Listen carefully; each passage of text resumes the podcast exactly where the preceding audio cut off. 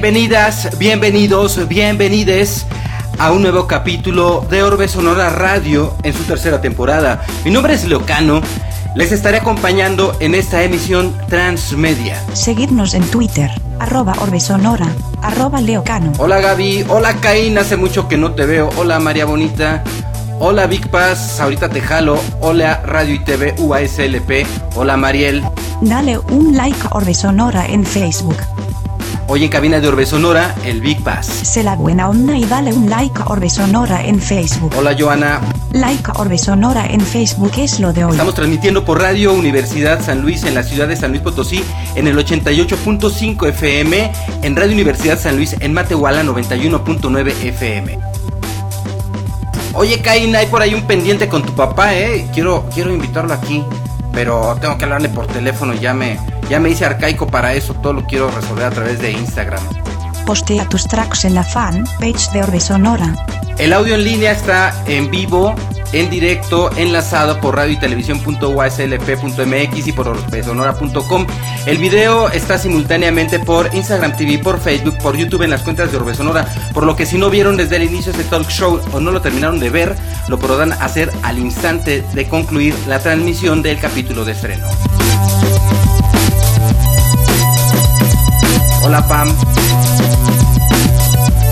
La versión en podcast de audio ya está disponible en Spotify, en Apple Podcasts, en Google Podcasts, en Amazon Music, Deezer, Tidal, Tuning Radio, Mixcloud. Búsquennos como Orbe Sonora.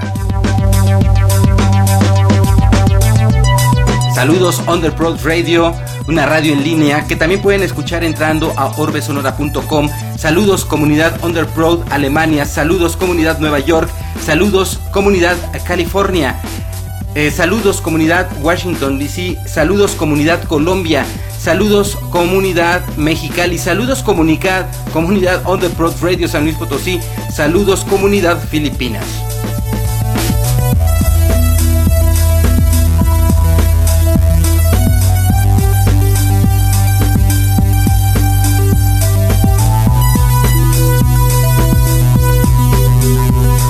En esta ocasión, en cabina de Orbe Sonora, mi querido amigo que no veo hace más de 15 años, el Big Paz. ¿Cómo estás, Big? Fíjate que no te escucho, Big. ¿Será que, será que tengo aquí mi micrófono? No, pues ya le puse. Ya le puse aquí el micrófono. Déjame, se lo quito. A ver si te escucho. A ver, a ver, échate una hablada. A ver, a ver, Big, habla. No, no te escuchas, Big. ¿Sí tendrás bien conectado el micrófono? Porque ya le puse. No poner. Ahí estás, ahí estás. Ah, es que Ahí estás, ya. Ah, ya. ¿Cómo estás, Vic? Eh, bien, ya tengo como seis años que no te veo, ¿no? Te vi en Seis 2015. años desde el novilunio, ¿no? 2015 que viniste a San Luis, ¿no? Ajá, Fue en el novilunio. sí. Y estuvimos fue- platicando ahí un, un ratito. Ajá, sí, ahí estábamos. Recuerdo, con André. Con André, ajá. De hecho, ahorita estaba viendo el video de esa vez de, de, de Wookiees que, eh, que les estaba entrevistando y luego platicaste tú también con ellos, ¿no? Pero ya sin máscara. Sí, sí, sí. Y has estado haciendo una labor bien interesante eh, sobre toda esta investigación. Es- ¿Fue tu maestría lo que estuviste estudiando y te titulaste? ¿Por qué no nos platicas un poquito sobre esto? No, no. no. Sí, a ver. eh, ese proyecto fue un proyecto para entrar al doctorado. ¿Tú me ves, me ves como que me trabo? Sí, a veces. Ok, entonces déjame, me voy a switchar a, a otra red porque probablemente soy yo. Me voy a, me voy a pasar a, a-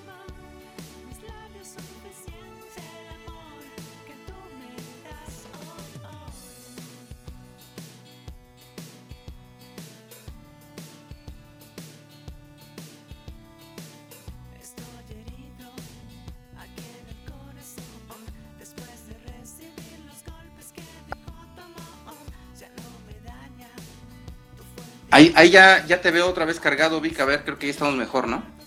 Buenísimo. Creo que Ya ya, estamos. ya estamos. ¿Ya no me ves que me voy?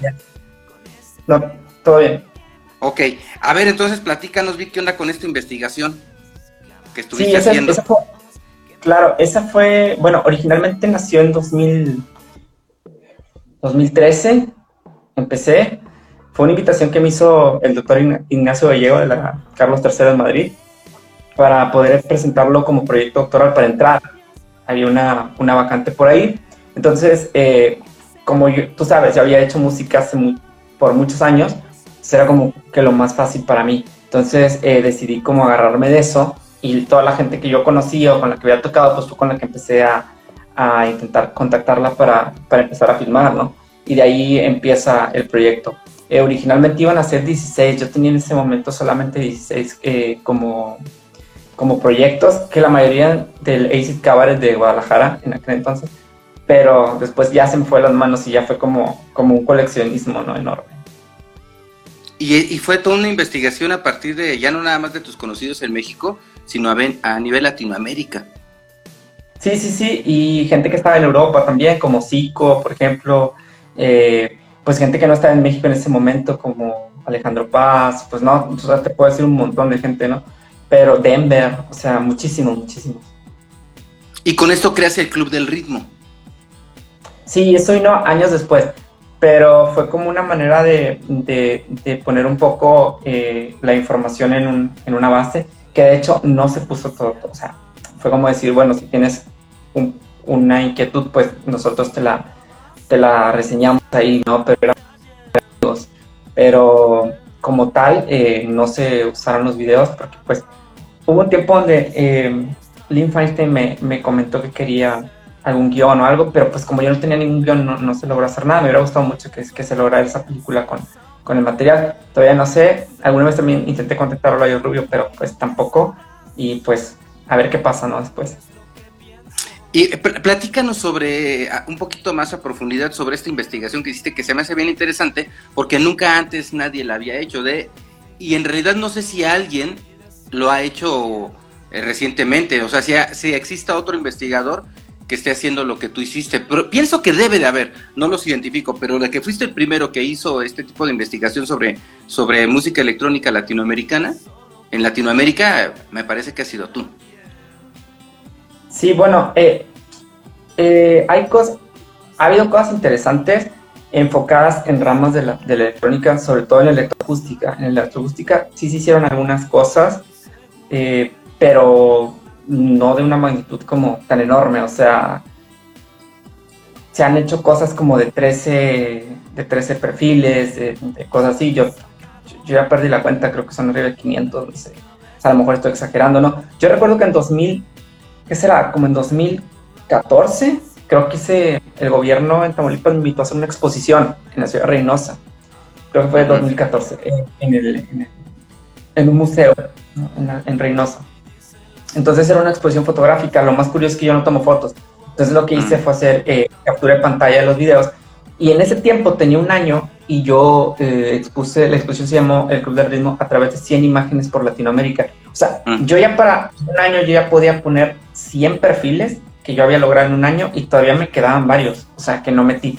Entonces sí era como que un trayecto. Yo sigo filmando algunos cuando los veo, cuando vienen a, a México Ahorita trato de no, pues por la pandemia no, no he viajado mucho, pero sí he hecho algunas cosas. Eh, y bueno, es, es, algo que, es, que se continúa, ¿no? Tengo perfiles que, de, bandas que ya no existen, gente que ya, o bandas que se separaron o, o que fallecieron, o sea, son cosas que se quedan ahí como archivo y que sería muy interesante como ir a más allá, ¿no?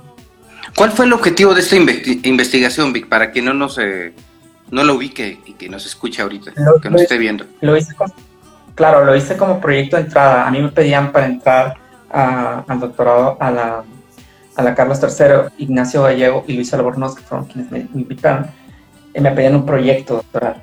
Yo no tenía ninguno. Entonces yo dije, bueno, pues si conozco a, músicos, entonces ¿qué lo voy a hacer de música? Y fue como empecé a investigar de esto por mi cuenta, ¿sabes? Eh, pero fue más como para entrar ya después de ahí vinieron cosas para escribir con medios y todo, pero fue a, partir de...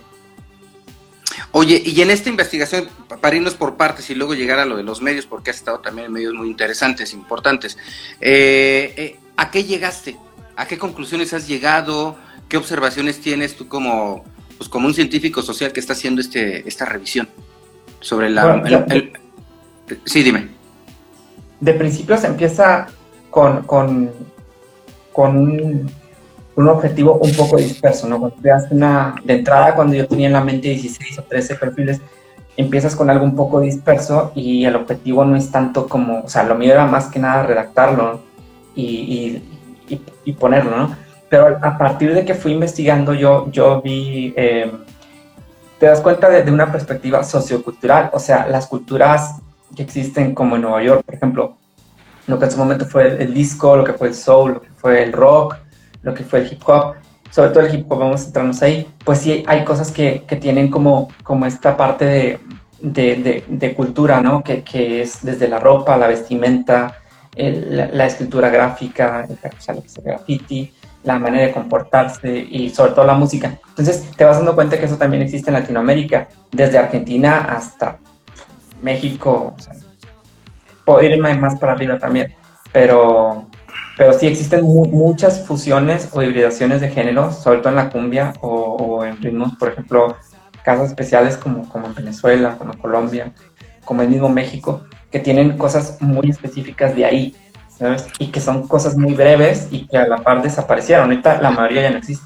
Ahorita, por ejemplo, se está conectando Eric, Rincón, nos está viendo Eric Rincón. Y bueno, lo que, lo que el movimiento que hizo él, eh, eh, producido por Toy Selecta, precisamente es algo que tiene que ver con esto que dices, ¿no? Que pertenece a un momento que puede o, no trascender, pero que forma parte ya de, esta historia eh, de la música electrónica en México. Claro, Eric es, un, un, saludo a Eric si me está viendo por ahí.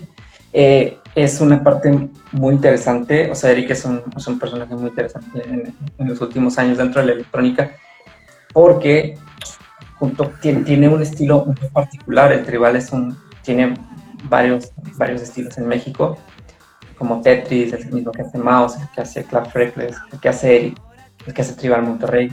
Entonces, eh, todo esto es una, una, parte muy, muy especial, ¿no? Porque además, eh, Tribal Monterrey llevó el tribal de una manera fusionada con el pop, que ahora también lo están haciendo muchas, muchas, y no solamente con el pop, o sea, se, se están fusionando nuevos ritmos como los corridos con, con hip hop, con el trap, con todo este tipo de ondas urbanas, pero Tribal Monterrey lo hizo en su momento con el pop y con géneros eh, de música regional. Entonces fue muy interesante eh, lo que ha hecho Eric Rincón y lo que sigue haciendo, ¿no? Que no solamente lo hizo en su momento.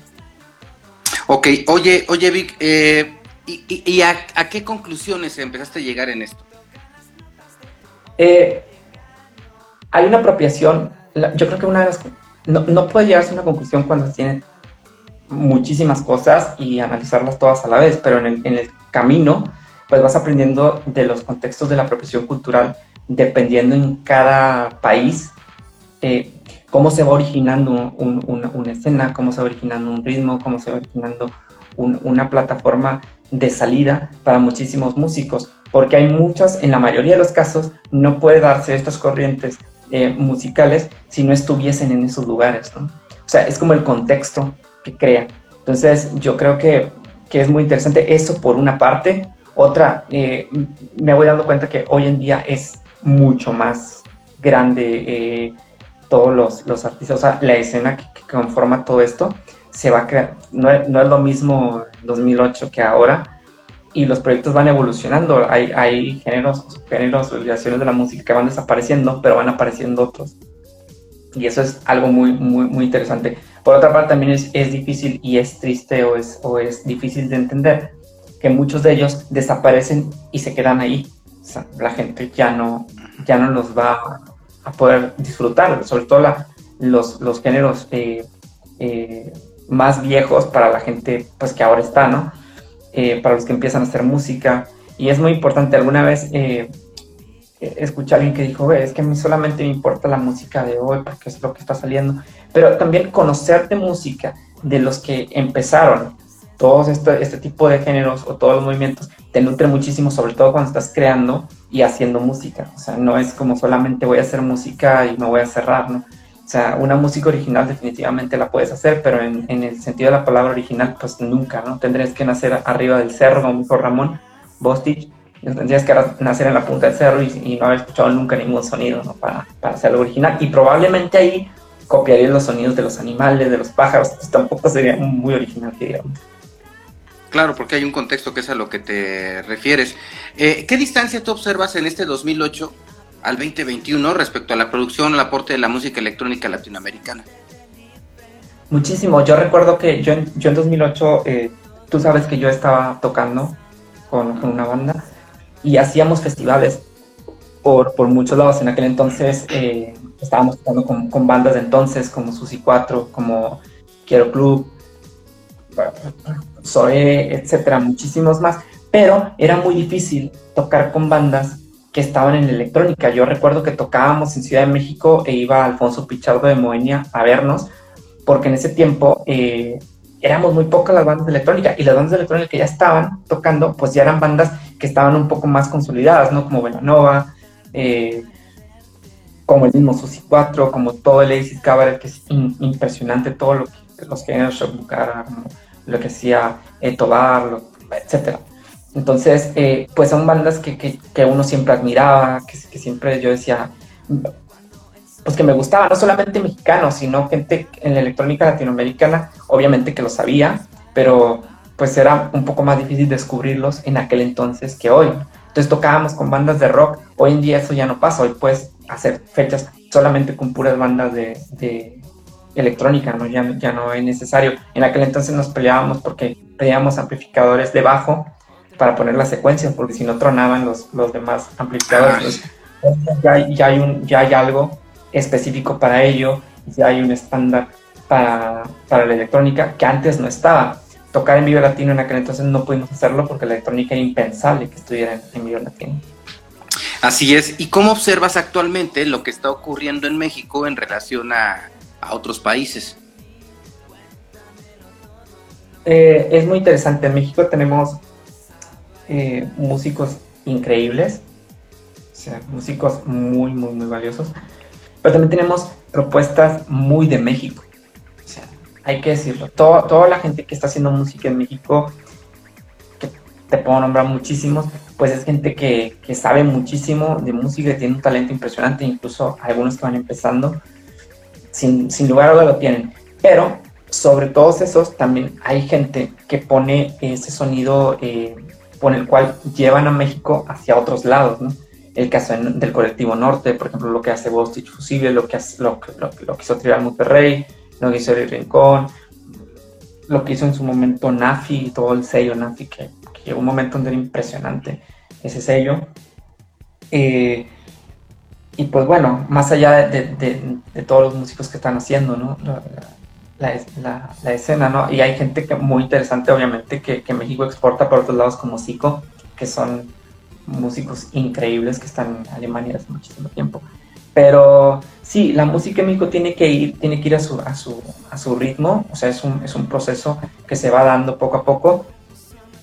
No quiere decir que tienes que tocar con ritmos tradicionales para que tu música se exporte. O sea, hoy en día eso ya no es necesario, pero sí que si se busca un sentido de apropiación, pues hay gente que no lo hace por el hecho de exportar su música, sino porque así es y, y tenemos la suerte de contar con, con, buenos talentos dentro del ámbito de la, de la música. Eh, no voy a decir comercial porque pues, no, es, no, es, no es la llamada, pero sí que, que, van más allá, ¿no? Ahorita yo creo que ya, ya, ya te puedes ir para todos lados con solo darle un clic a, una página y subir tus canciones, ¿no? Y a diferencia, a diferencia de ese 2008 que empezaba eh, Internet y que estaba eh, MySpace, que ahorita platicamos de, ello y de cuando viniste aquí a San Luis Potosí con Eléctrica Miami, eh, hoy hay un acceso a la información gracias a las TICs y y a todo esto, en donde, por ejemplo, aquí hace unos días estuvo una exalumna de la Universidad eh, de Comunicación Gráfica que se dedicó a la música electrónica, se fue a CDMX, Itzel Noise, y ella dice, pues yo aprendí con tutoriales de YouTube. Y en tutoriales de YouTube yo vi que, que siente comprarme, cómo utilizar este, el software, porque iba de cero, ¿no? Y es a lo que actualmente se dedica, ¿no? La posibilidad que hoy da tener acceso a ese auto, eh, a, a, tú mismo es, eh, aprender por encima de talleres, de cursos certificados, eh, pues es algo que está ocurriendo en, eh, en, Latinoamérica también muy interesante, que te da pie a, también a ese sonido global o a ese sonido con identidad local o identidad nacional, por ejemplo, ¿no? Claro, aprender hoy en día es muy fácil y no aprende el que no quiere. O sea, y además es que antes no tenía eso. Yo recuerdo cuando empecé, a mí me enseñaron a, a mover mi primera caja de ritmos. Eh, hay un grupo muy, muy conocido dentro de la escena eh, del industrial mexicano de la electrónica que se llama La Función de Repulsa, que es un grupo súper de antaño, ¿no? Bueno, Meme de La Función de Repulsa fue el que yo le llevé mi caja de ritmo Roland para que me enseñara. En aquel entonces yo estaba súper chico y, y Meme se a de enseñarme, porque no había tutoriales, no había YouTube ni siquiera, no existía YouTube. Entonces fue un proceso muy difícil, muy complicado. Y ahora lo bueno es que tienes a las mismas gentes que tú admiras, gente que tú admiras, o sea, tus músicos subiendo cómo hacer una canción. O sea, eso era impensable antes. Y no es que digas tú, yo aprendí por, por mérito propio, no, porque aprendes por mérito propio aunque tengas el tutorial. Eso es algo que es muy agradecido para ahora, para las nuevas generaciones, que se, se agradece, y también para la gente que, que, queremos aprender más. Entonces, las posibilidades obviamente se, se, abren conforme va avanzando el tiempo y toda la globalización de la nueva tecnología, pues es impresionante. Ahora puedes hacer música incluso desde el celular. Claro, y bueno, el caso de la función de repulsa, que quien no sepa decirles que tú estás en Tamaulipas, la función de repulsa es una banda de los 90 que tuvo su propio sello, su propio label, que no se vendía la música en México. Bueno, sí se vendía, pero como que a un nicho muy, muy, muy chiquitito, y más bien se exportaba. ¿Recuerdas? Genital Productions o producciones genitales. Toño Rotuno hoy pues está haciendo cine, por ejemplo. Siguen haciendo radio. Toño, Toño está haciendo radio. De hecho, está en Underprod con nosotros también y está haciendo radio ahí este, localmente en la, me parece que en Radio Universidad, ¿no? De, Tamaulipas.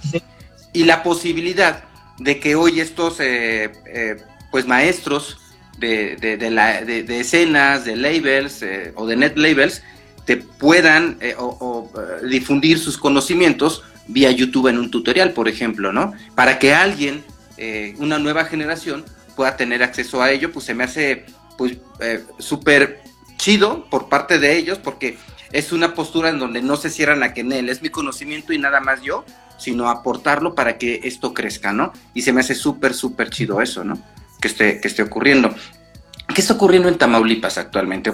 Que, si bien es cierto en los 90 la función de repulsa dio todo, todo, todo este impacto, eh, que de alguna forma creo que influyó a la banda que estamos eh, platicando, a la que tú pertenecías Eléctrica Miami. Pero ¿qué está ocurriendo hoy en Tamaulipas? Es difícil para mí decirte porque tengo tiempo que no vivo en Tamaulipas, yo vivo en Monterrey. ¿No estás en Tamaulipas ahorita? No, estoy en la ciudad de Monterrey, vivo entre Monterrey y Ciudad de México ahora. Estoy haciendo algunas cosas en Ciudad de México, eh, pero bueno, Tamaulipas tiene músicos muy buenos, han salido no solamente electrónica, han salido músicos impresionantes.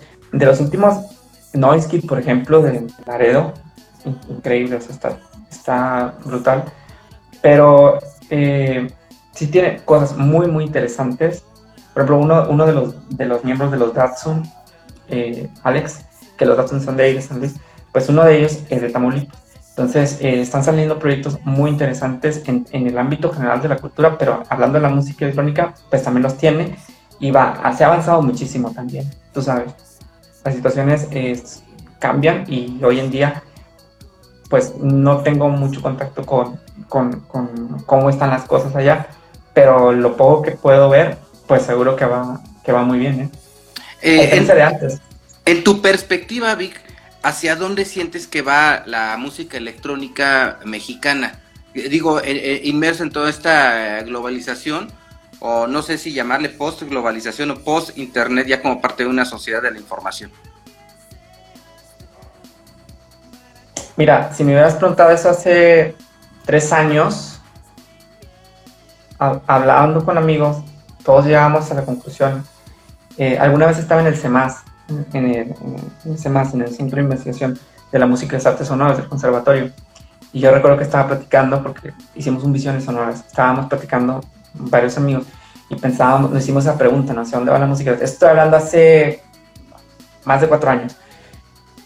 Y pensábamos que se iba el, o sea, lo, urbano fusionado con la electrónica, iba a ir en, iba a ir en caída poco a poco, ¿no? obviamente pasaron cuatro años y eso no sucedió.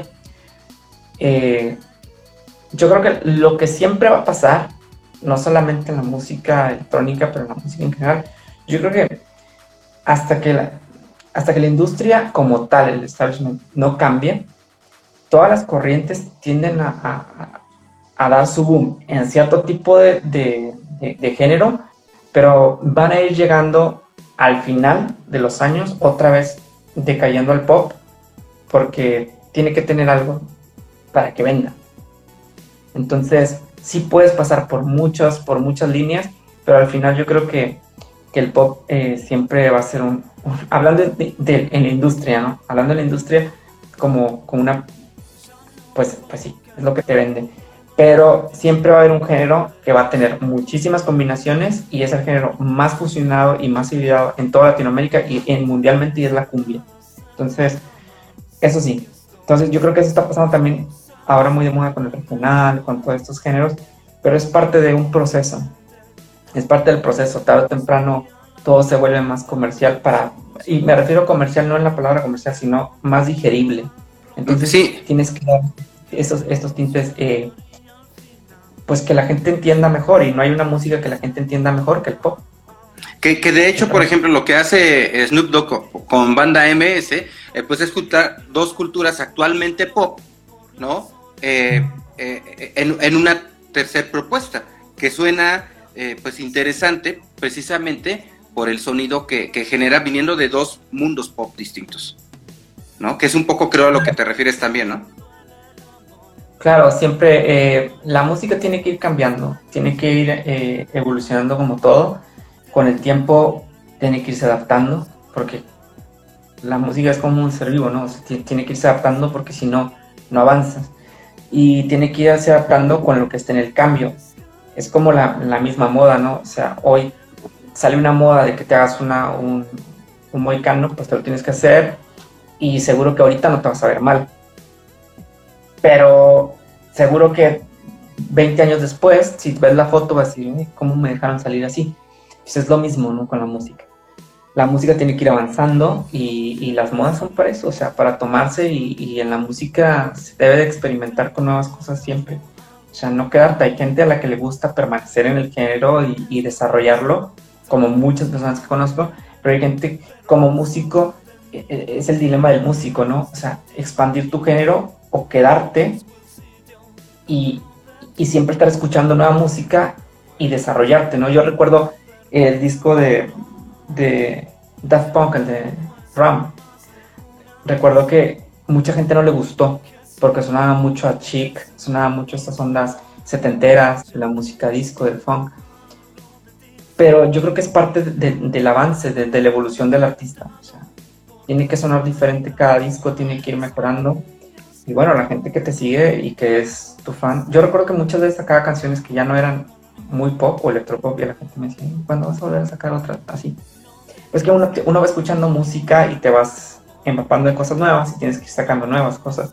Pero sí, mucho respeto a la gente que, que evoluciona los géneros que toma un género y lo desarrolla y, se apropia de él. Eso es sumamente impresionante para mí y mis respetos para esa gente porque es gente que realmente está en eso. O sea, está como, como desarrollando eh, este tipo de, movimientos con algo que creó. ¿Sabes? Muy bien. Estamos platicando con Big Paz, quien se está conectando desde la ciudad de Monterrey y estamos hablando como de en parte de la investigación que él ha realizado en la historia de la música electrónica y en el movimiento de música electrónica en Latinoamérica. Vic, actualmente, ¿cuáles eh, las bandas eh, de música electrónica o, de sonidos que te están llamando la atención? Ah, en general, depende de dónde.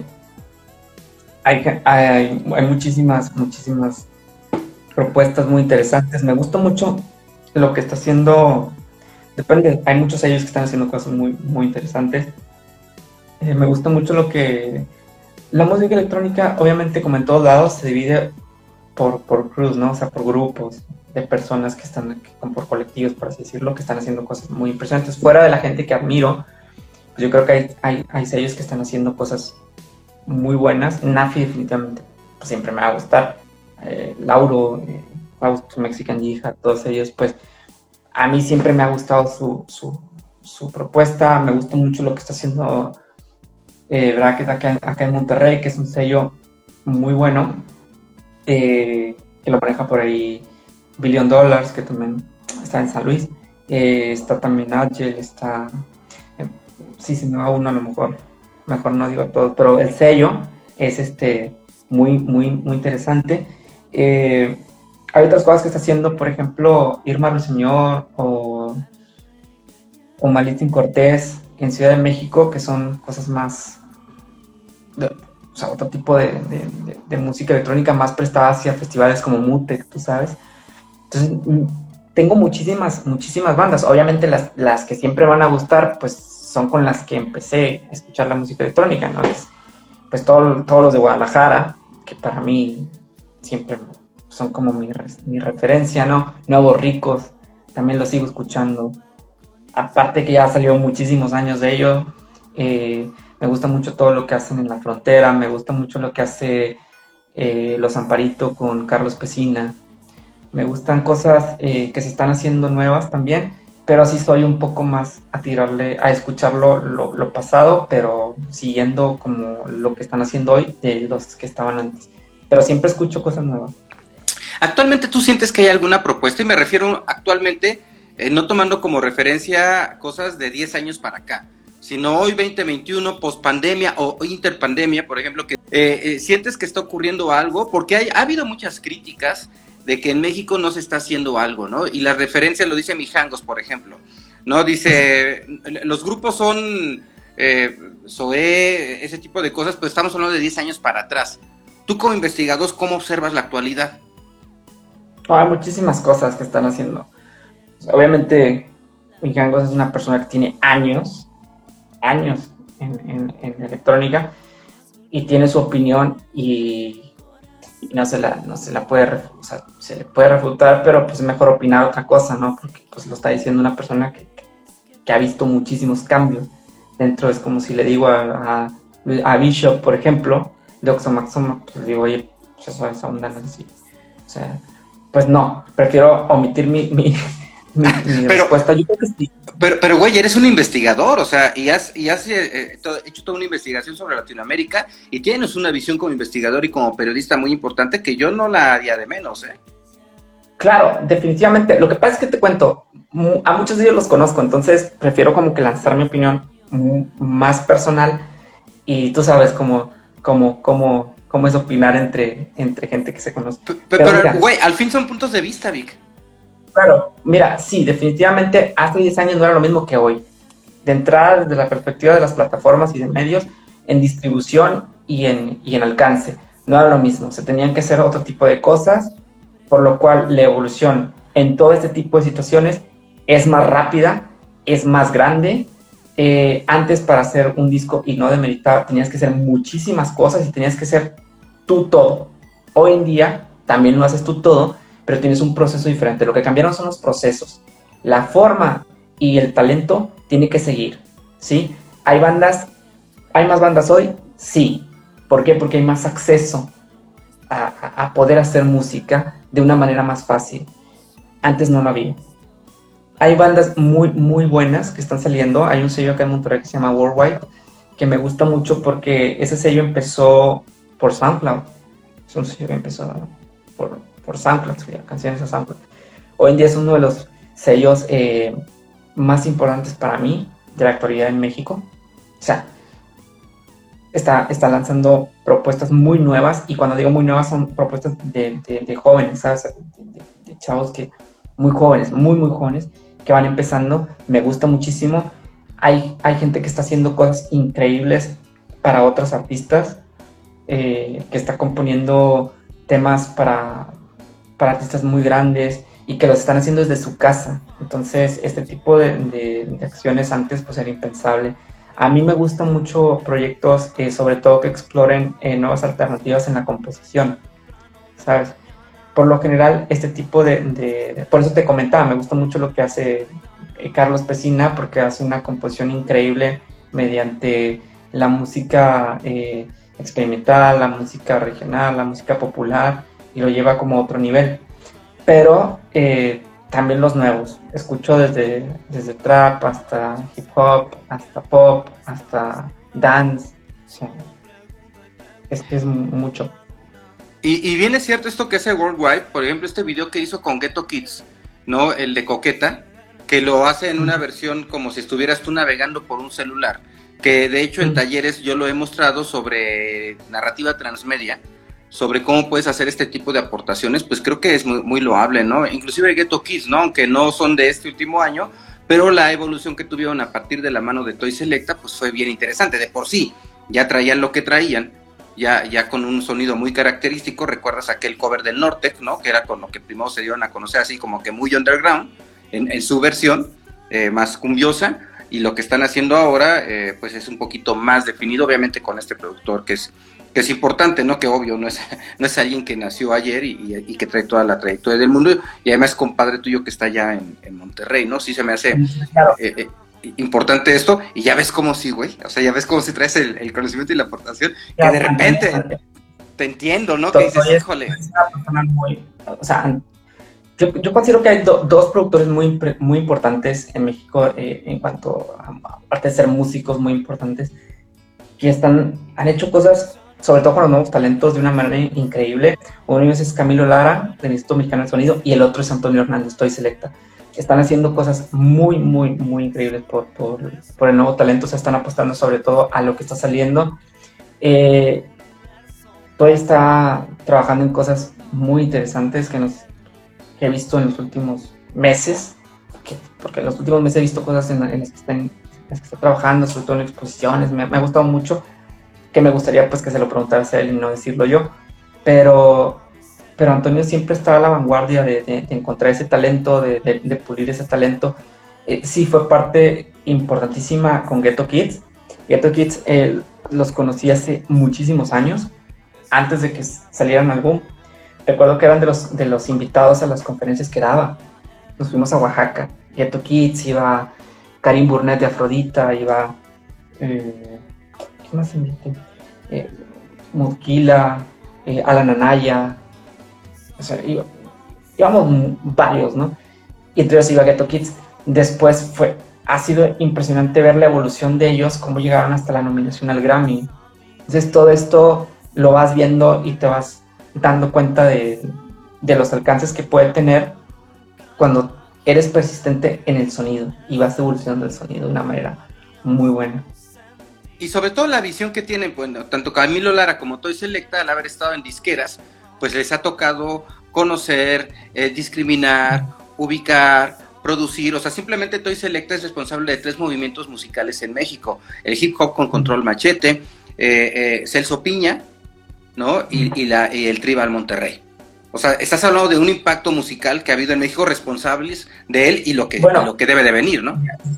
Antonio ha producido para muchos artistas, ¿no? Desde el mismo Cerati hasta Azules, hasta Don Omar, o sea, División Minúscula. O sea, Antonio es una persona muy, muy, muy creativa, muy inteligente y sobre todo que tiene una visión de que sabe lo que está haciendo. O sea, no, te dice algo porque no lo sepa. te dice las cosas porque lo sabe. Entonces, la opinión de, de, Camilo y de todo yo creo que siempre es muy valiosa. La opinión de todos es valiosa, pero cuando estás en, aprendiendo siempre hay que estar ahí, donde están sucediendo las cosas, ¿sabes? Y, definitivamente hay que aprender a la gente que, lo está haciendo y que está ahí. Y ellos dos están ahí.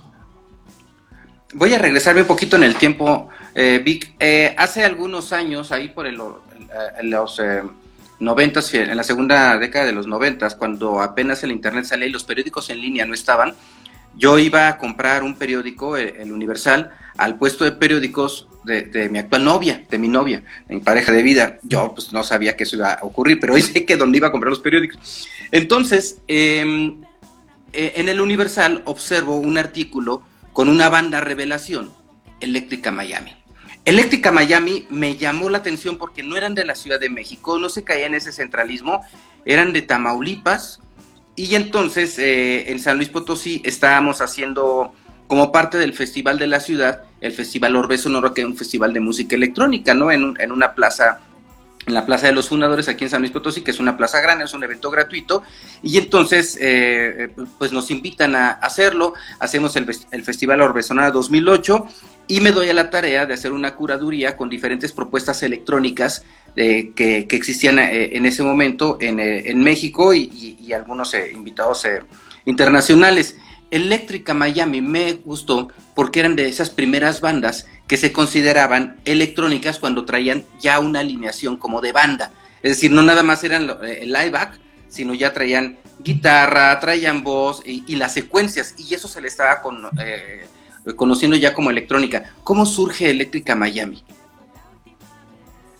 Ah, surgió, lo hice, empecé en 2003, aproximadamente 2003-2004 eh, pues nada, mi hermano eh, tenía una banda, tenía una banda y, tocaba, entonces yo nunca pude tocar con él.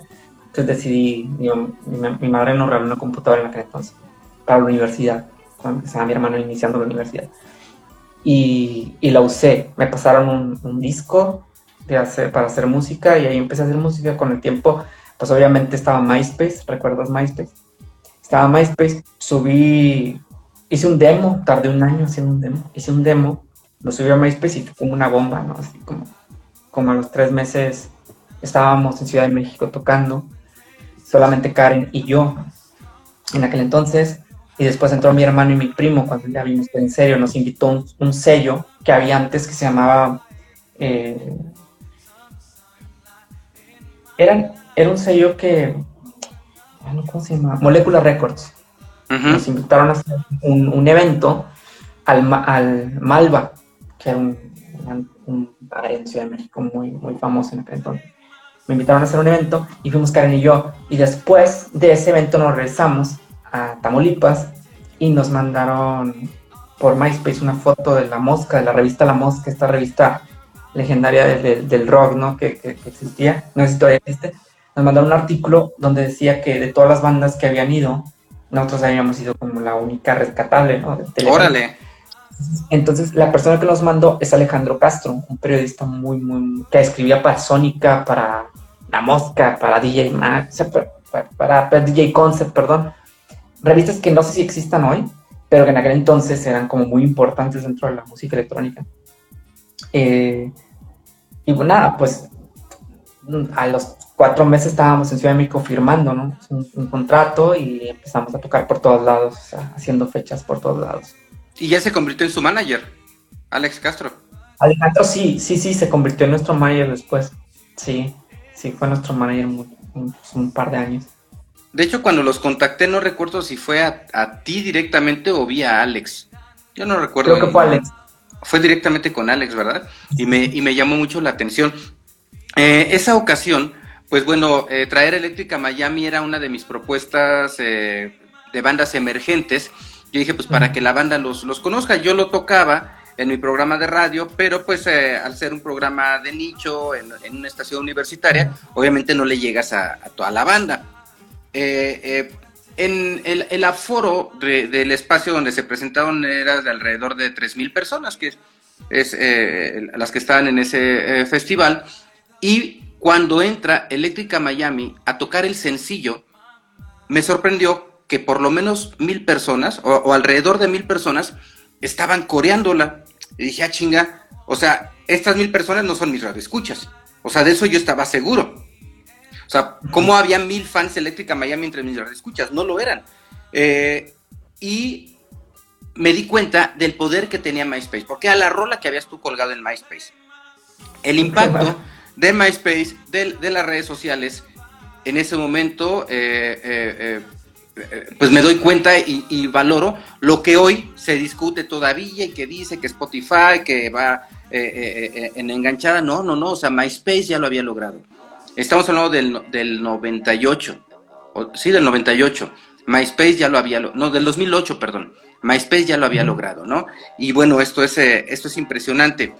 Y nos conocimos, Vic, y a partir de ahí, pues nació una, una relación que se ha convertido en, amistad y que cada que nos vemos nos da, nos da mucho, mucho gusto.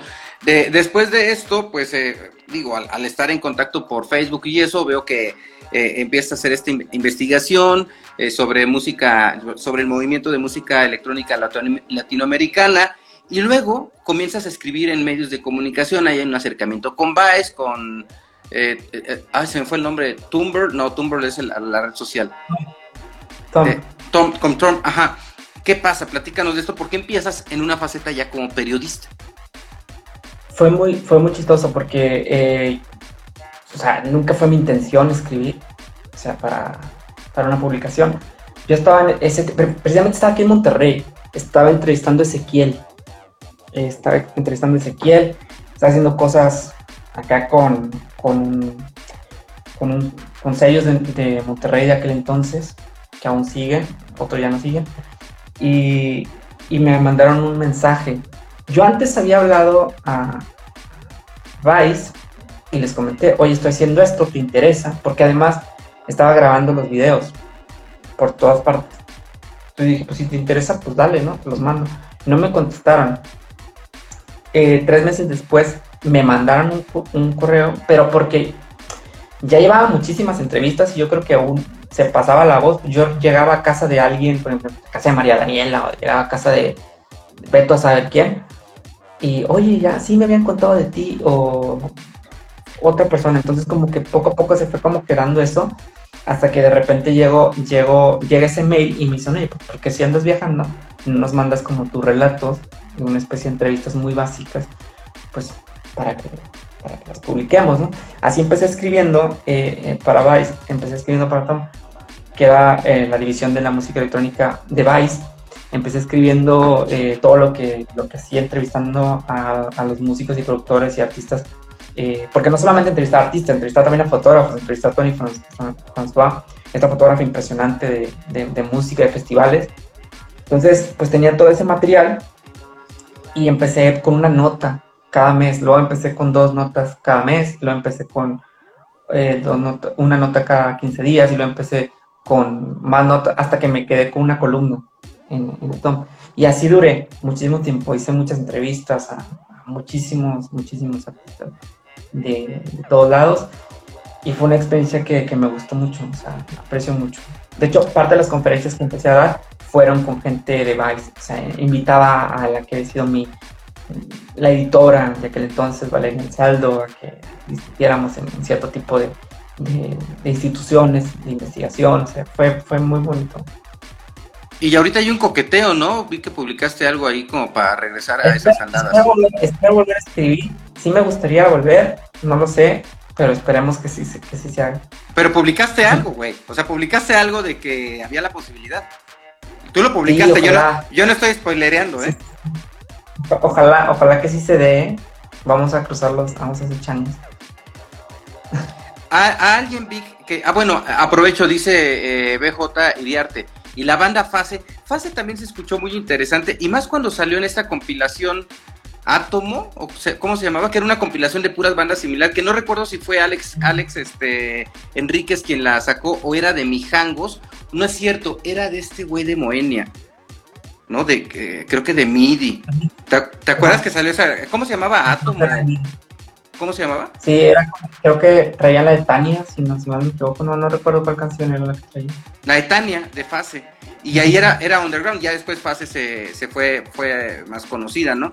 Pero también un sonido muy característico y muy, muy bonito de ese, de ese momento. Pero cuando estamos hablando de, de, de esa banda eléctrica Miami, es mucho tiempo antes de eso. No, eso, o sea, eso todavía no, creo que no, ¿verdad? No, no había salido ese, ese label todavía. Eh, no, eh, no, no, recuerdo, eh, para que te voy a decir una cosa que no, que no es.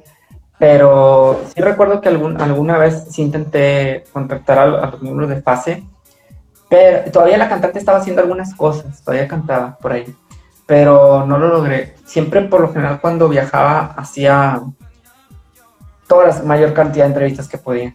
A veces me pasaba todo el día, o sea, no sé, entonces no, no, no lo logré, pues que pronto se pueda lograr. Oye, Vic, ¿y no te latería, por ejemplo, o no has pensado hacer algún formato eh, en podcast sobre estas entrevistas? En donde, eh, por ejemplo, lo que hace Roberto Rodríguez, que está en Monterrey, ¿no? Que hace los podcasts, se graba en video y saca clips, porque creo que es un buen material que tú estarías este, generando. Claro, eh, no, es, lo que pasa es que estamos preparando una serie. Estamos preparando una serie que iba a salir este noviembre, diciembre, pero no ha salido porque estoy haciendo, empecé a hacer música para films, para películas. Entonces estoy ahorita haciendo unas cosas ahí también en Ciudad de México eh, y se tiene que llevar una, cuando, cuando sacas entrevistas así, ya para un tipo serie hay que tener los permisos de la gente que aparece. Entonces estos trámites son un poco tardados. Ya cuando aparece tu cara, ya sobre todo porque la mayoría tiene sellos, ¿sabes? Entonces, pero sí, sí estamos en eso. Son, es, una, es un formato muy corto. Es un formato de 20 minutos máximo, pero, es, pero no es como tal una entrevista. Es un programa como, como una esencia supervisada. O sea, porque es un programa supervisado. Y parte de ese programa tiene una entrevista. Entonces, eh, sí quiero por ahí eh, que se logre algo, pero estamos también esperando. Oye, oye, y pues ya que nos estás dando esta, este, esta primicia de la, de la serie, ¿de cuántos capítulos sería? ¿O de cuántos la primera es de 10, capítulos, es la primera temporada. ¿Por qué 10?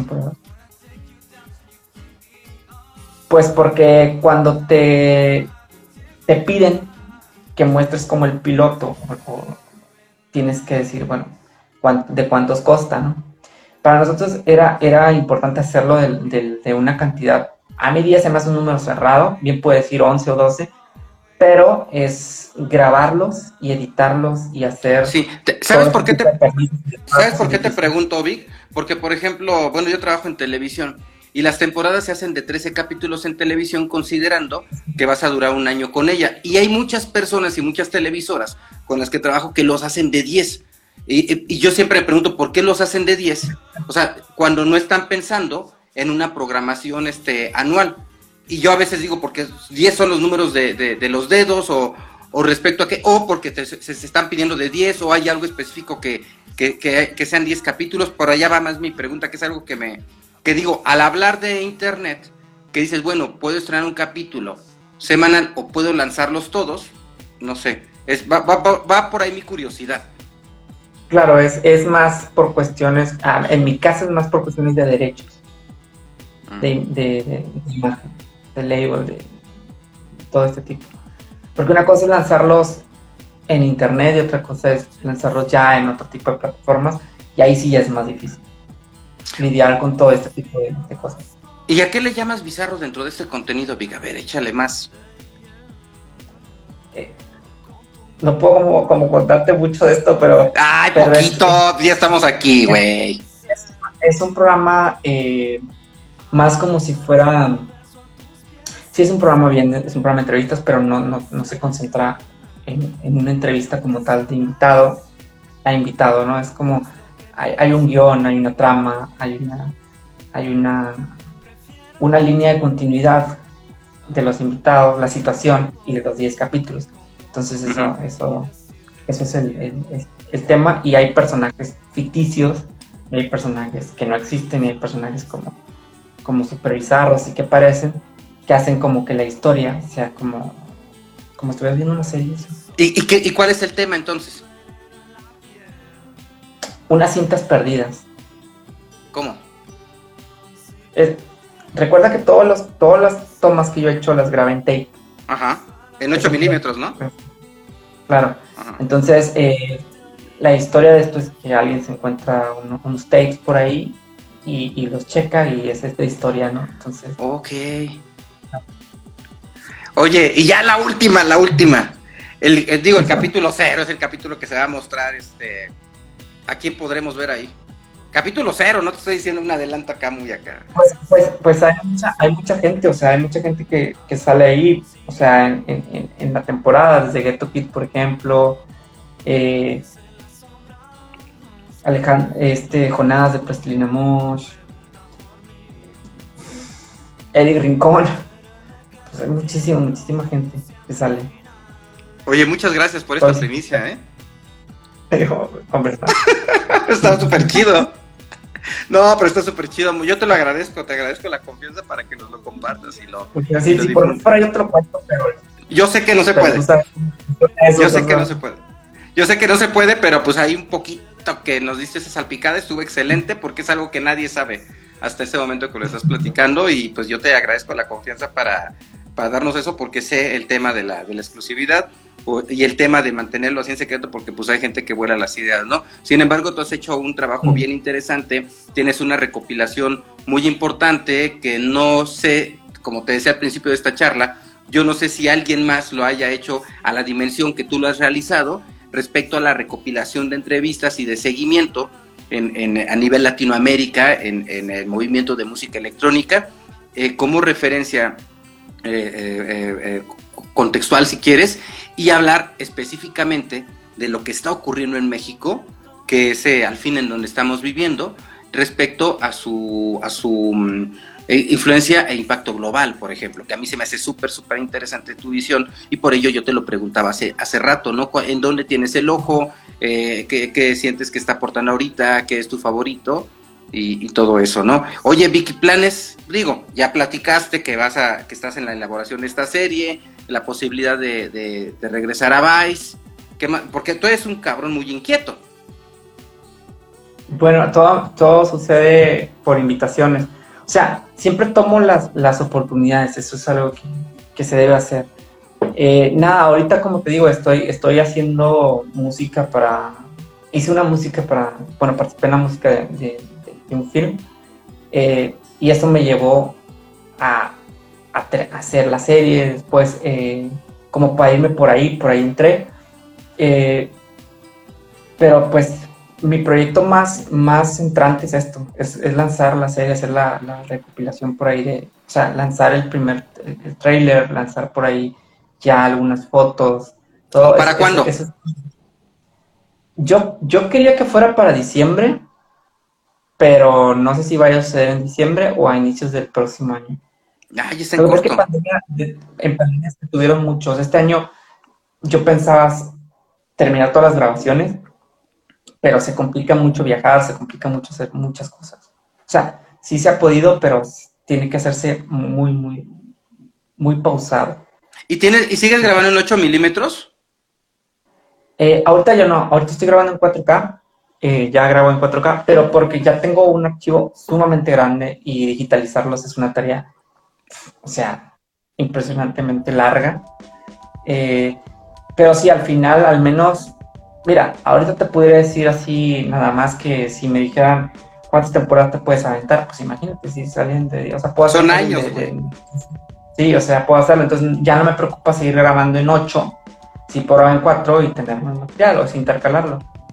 ¿Y cómo estás solucionando la parte de la resolución? Porque cuando grabas en 8 milímetros es un formato SD y pues 4K es alta resolución, ¿no? Eh, eh, eh, para poder incluir estos videos, eh, el tema de la pixeleada, de, todo esto, ¿cómo lo estás haciendo? Ah, claro, porque hay, un, hay una idea dentro del mismo guion para que esto suceda de una forma que no afecte como, como la distorsión. La resolución. claro, se adaptó una, una idea al concepto, porque al final el video se procesa. O sea, al final todo el video se procesa para que quede igual. Entonces no se nota. más, que no se note, yo siento que entra dentro del concepto, porque digo, al final de dónde vas a sacar píxeles que no existen, de un SD a un 4K, no a, menos que reduzcas los tamaños y todo eso, pero ya más o menos me imagino que se ve como vintage, ¿no? El, look un poco también, ¿no? Creo que es a lo que te refieres. Oye, pues qué interesante, Big. Como siempre, sorprendente lo que, lo que estás haciendo y me da mucho gusto. Me da mucho gusto, Vic. Me da mucho gusto y me ha dado mucho gusto eh, poder platicar ahora contigo, eh, ponernos un poquito al día, aunque sea así en, eh, en, un ratito, pues ya tendremos que hacer algunas otras llamadas, güey. Porque hay, hay, muchas cosas que platicar, desde platicarnos experiencias hasta compartirnos información, como aquella vez que lo hicimos cuando nos vimos aquí en San Luis Potosí, en el Centro de las Artes, y estuvimos platique y platique y compartiéndonos música. Oye, ya escuchaste este, oye, ya escuchaste este otro, ¿no? Eh, que se me hacía súper, súper interesante. Y son esas, esas em, relaciones que se dan eh, o, que nos buscamos que no debes de, separar, ¿no? Que tienes que mantener el contacto. ¿Por qué? Porque al final juntos se pueden hacer cosas, ¿no? Y eso se me hace súper interesante de, de todo esto, ¿no? De que vamos a hacer algo vamos a planear algo porque cuando nos juntaron aquella vez, eh, eh, ¿te acuerdas? Nos dijeron, ustedes dos se tenían que conocer. Yo quería verlos platicando, ¿no? Y bueno, ya nos conocíamos, ¿no? Pero, eh, ajá, pero pues al final somos personas que tenemos algo en común, que es este estar produciendo, estar este, generando contenido y el tema de la investigación, ¿no? Pues, y el tema de la música, obviamente, ¿no? Y pues que esto no, que, que esto no se quede aquí, que sea un pretexto para podernos enganchar y hacer más cosas, ¿no? Muchas gracias, claro que sí. Eh, la verdad es que, pues, se hace cada día. Cuando es algo que te gusta, pues ni siquiera lo sientes. Eso es lo importante. Así es. Oye, Bui, pues muchísimas gracias por dar, haberte dado una vuelta aquí a la cabina de Orbe Sonora. Es para mí un, gusto, es un placer, es un honor que nos hayas acompañado. Eh, desde los primeros capítulos yo te tengo en una lista pero por alguna u otra razón, calendarizaciones, todo esto no se había dado hasta que al fin llegó el día, ¿no? Y, el día tiene que, quedarse y, para mí te digo, ese, se siente bien chido poder estar aquí platicando contigo, recuperando un poquito de, tiempo perdido, ¿no? dice Lolita Abogados, excelente entrevista y magnífico trabajo que hace Big Pass, felicidades. Muchas gracias. Muchas gracias. Vic, pues muchas gracias por haberte dado una vuelta con nosotros. Ya un abrazo, te mando un saludo y sabes que te admiro muchísimo.